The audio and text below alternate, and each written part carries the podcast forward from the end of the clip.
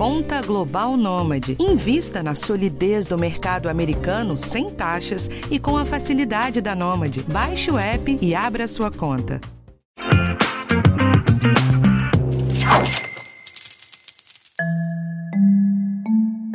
Quem conseguiu economizar ao longo dos últimos anos encontrou um dos ambientes mais difíceis para render o dinheiro. A bolsa desidratou. Enquanto isso, os juros ainda estavam subindo enquanto a inflação foi corroendo todo o poder de compra. Agora que o grosso da confusão meio que se resolveu, tá um pouco mais fácil de ler o que pode acontecer. E é por isso que o episódio de hoje te mostra como você fica atento para cuidar bem da grana que você juntou. Eu sou Rafael Martins e esse é o podcast Educação Financeira do G1. Com um toque de calma e outro de prudência, tá um pouquinho mais fácil visualizar os rumos da economia. O impacto da Covid, por exemplo, está um pouco mais equalizado, então dá para a gente ter uma chance menor de surpresas por aí. A gente sabe também que a inflação está persistente e está espalhada pelo mundo inteiro. E sabe também que os bancos centrais de economias emergentes e desenvolvidas estão subindo os juros, o que deve trazer uma desaceleração para o crescimento econômico. Tudo isso que eu te falei traz consequências, e muitas delas são bem ruins.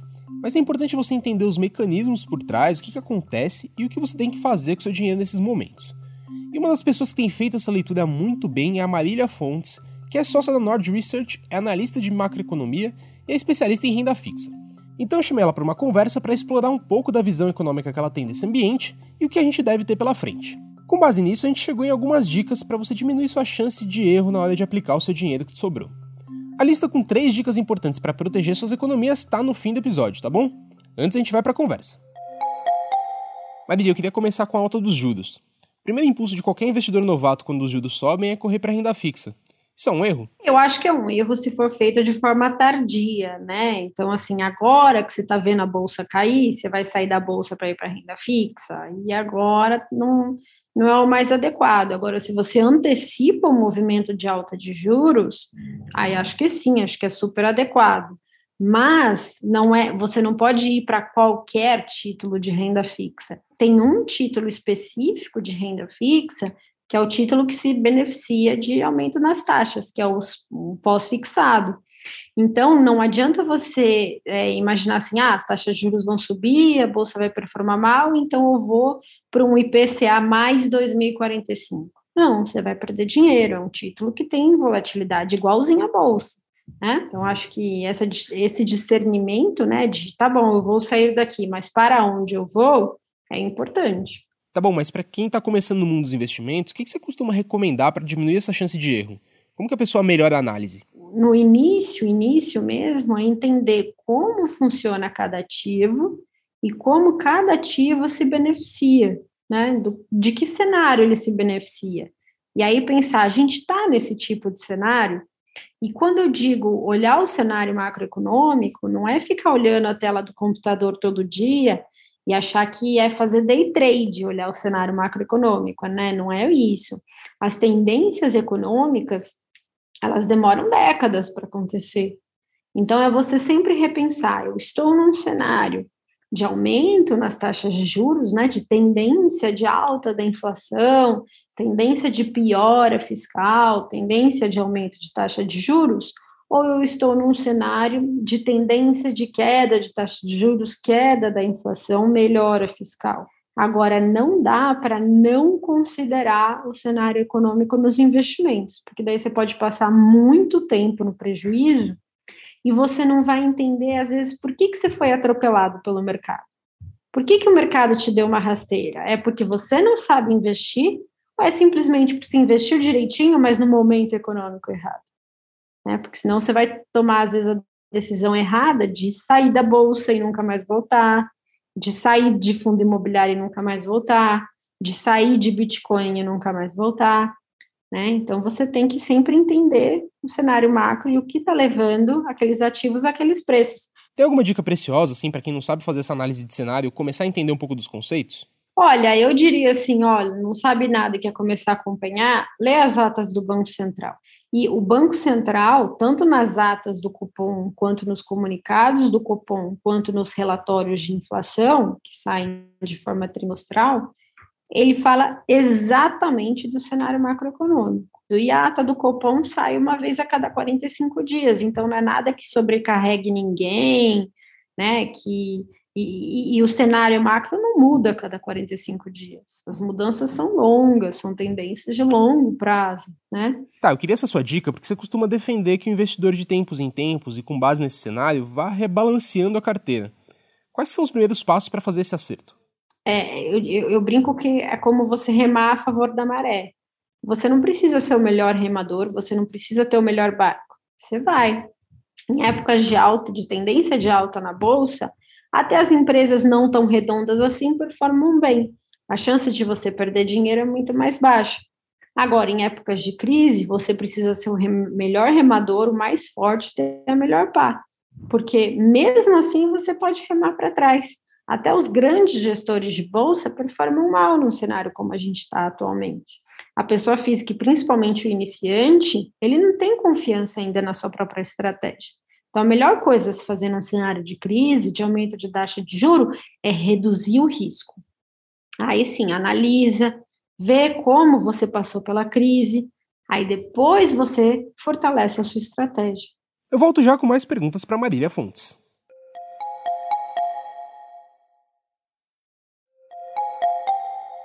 Marília, eu queria aproveitar deixa para te perguntar sobre estratégia, então.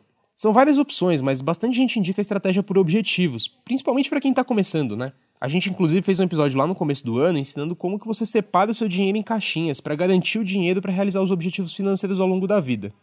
Eu imagino que sua estratégia seja diferente, porque não daria para você ficar girando a carteira de acordo com o cenário. Como que você gosta de fazer? Eu gosto da estratégia para cada ativo. Então, por exemplo, é, qual é a estratégia que eu uso para selecionar ações? Eu gosto de empresas em fase de crescimento e fase de crescimento ainda não precificado. Né? Então, que o crescimento esteja acontecendo, mas que os preços não estejam acompanhando. Então, isso é uma empresa que parece barata para mim. Então, eu invisto em empresas de crescimento, né, com crescimento de receitas é, e preços baixos, múltiplos baixos.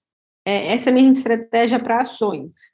Para fundos imobiliários, já é outra estratégia, muito parecida, mas no caso de fundos imobiliários não tem crescimento, né? Porque são imóveis. É, mais imóveis abaixo do valor patrimonial, imóveis em localizações diversificadas, né? É, então, assim, para cada ativo, você vai ter uma estratégia diferente. No caso do Bitcoin, que é uma tecnologia, né, épocas de juro baixo com inflação. É, é muito bom para ativos é, é, é que para moedas, né, reserva de valor. Cada ativo é um jogador num tabuleiro de xadrez. E eles não andam todos iguais. Cada peça tem uma forma de se mexer no tabuleiro, né? E você tem que usar todos eles para ganhar o jogo, ou seja, é, é, às vezes você vai usar o bispo, às vezes você vai usar o cavalo, às vezes você vai usar o peão. Então, é, eu prefiro muito mais é, escolher as estratégias certas para os ativos certos do que escolher é, qual é o meu plano de vida. E aí, por exemplo, ah, eu quero me aposentar daqui a 30 anos, então eu vou escolher o IPCA mais 2045. Só que eu invisto no IPCA mais 2045 bem antes de um ciclo de alta de juro. Aí eu perco 30% naquele ano. Ah, mas minha meta é para daqui a 30 anos. É, mas você já, já saiu perdendo. né? Assim, você podia ter passado um ano ganhando 15% ao invés de tendo um prejuízo de 30%. Tá, essa é uma estratégia muito útil para uma carteira mais ampla, mais diversificada. Você acha que dá para aplicar para quem tem menos recurso? Ou mesmo para quem está começando, tem algum pré-requisito, por exemplo? Montar reserva de emergência primeiro, pensar em aposentadoria e depois partir para uma diversificação maior nesse esquema? É que eu acho que no final todo mundo investe para aposentadoria, né? Assim, quem não investe para aposentadoria? É, ah, tudo bem, mas eu quero comprar uma casa antes e tal. Tudo bem, mas se não der para comprar casa, o dinheiro que você guardou vai servir para aposentadoria. É, então, assim, aposentadoria é um objetivo comum de todos, é um objetivo universal, né? De todo mundo que investe.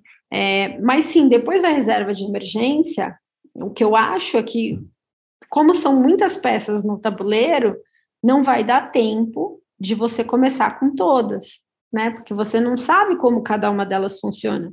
Então, começa com a renda fixa, que é o investimento mais conservador, entende como funciona a renda fixa, aí parte para outro investimento, sei lá, bolsa de valores. Aí entende como funciona a bolsa de valores, aí parte para outro investimento. Por exemplo, FIIs, até que vai chegar uma hora que você vai se sentir confortável dentre todos os investimentos, daí você vai escolher aquilo que faz mais sentido para você e no cenário atual.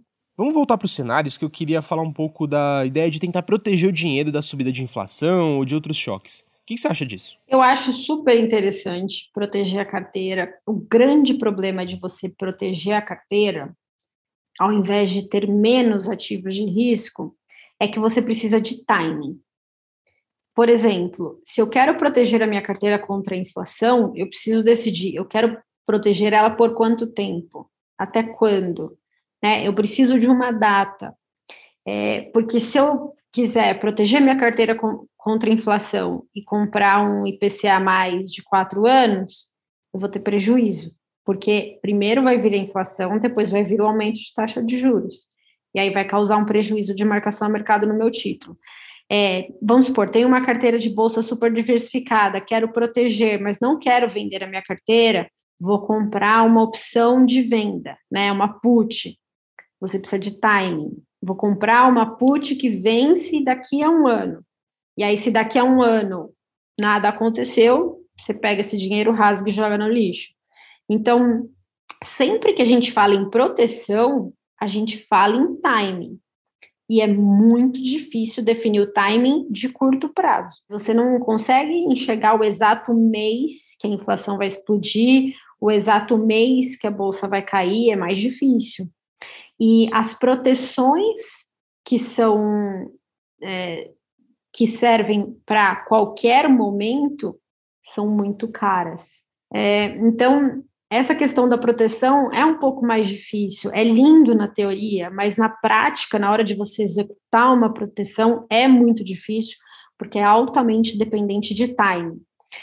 Por isso que eu gosto de olhar as tendências de longo prazo, porque se eu acho que a bolsa já está muito cara, por que, que eu vou ter uma posição de bolsa? Né? É melhor eu reduzir essa posição. Ao invés de eu comprar proteções para crise, é melhor eu simplesmente reduzir. Tá bom, então. Para a gente fechar, eu queria saber o que, que você está vendo de bom, de oportunidades aí nesse ambiente conturbado de 2022. Ah, então, com, com toda essa queda na bolsa, com toda essa queda do Bitcoin, eu acho que a gente começa a ver vários ativos já super interessantes.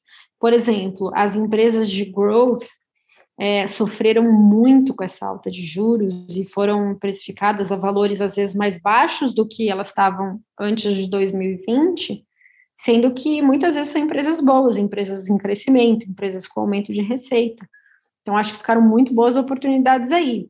É, é, FIIs de tijolo, por exemplo, também é, caíram muito na crise, estão às vezes abaixo do valor de mercado, então também são excelentes oportunidades.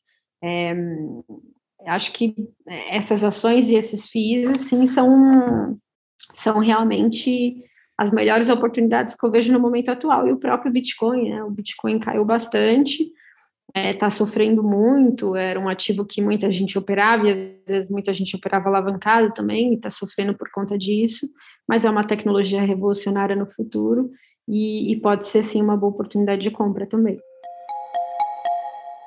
Então é isso, vamos lá para a lista das três dicas que eu te prometi. Primeiro de tudo, para você dar um passo adiante nos investimentos, você vai precisar entender um pouquinho de economia e também dos efeitos das mudanças econômicas em cada tipo de investimento. Aqui no podcast eu tenho trazido, além de dicas de finanças, algumas entrevistas para você entender conceitos de economia. É um bom ponto de partida. O que a Marília sugeriu também é legal, só que a linguagem dos documentos do Banco Central nem sempre é tão intuitiva. Mas sempre que tiver Copom, o G1 vai destrinchar as atas e te explicar o que está acontecendo. Então qualquer dúvida é só você olhar lá. Segundo é que conforme você for entendendo melhor o funcionamento do mercado, vale você investir pensando nisso também. Tem que sentar e montar uma estratégia mesmo. Se for por objetivos, vê como você pode fazer uma boa cestinha de ativos para aquele período. Se for para seguir uma estratégia que nem a da Marília, entender que hora que vale você aportar em uma parte da sua carteira e que hora vale você dar mais atenção para outra. Terceiro e última, respeita os seus limites. Não vai navegar em águas que você não conhece só porque alguém te falou que é uma boa oportunidade. Você tem que entender a causa e a consequência de onde você investe o seu dinheiro. Estuda primeiro, aporta um pouquinho para entender como funciona e vai ajustando.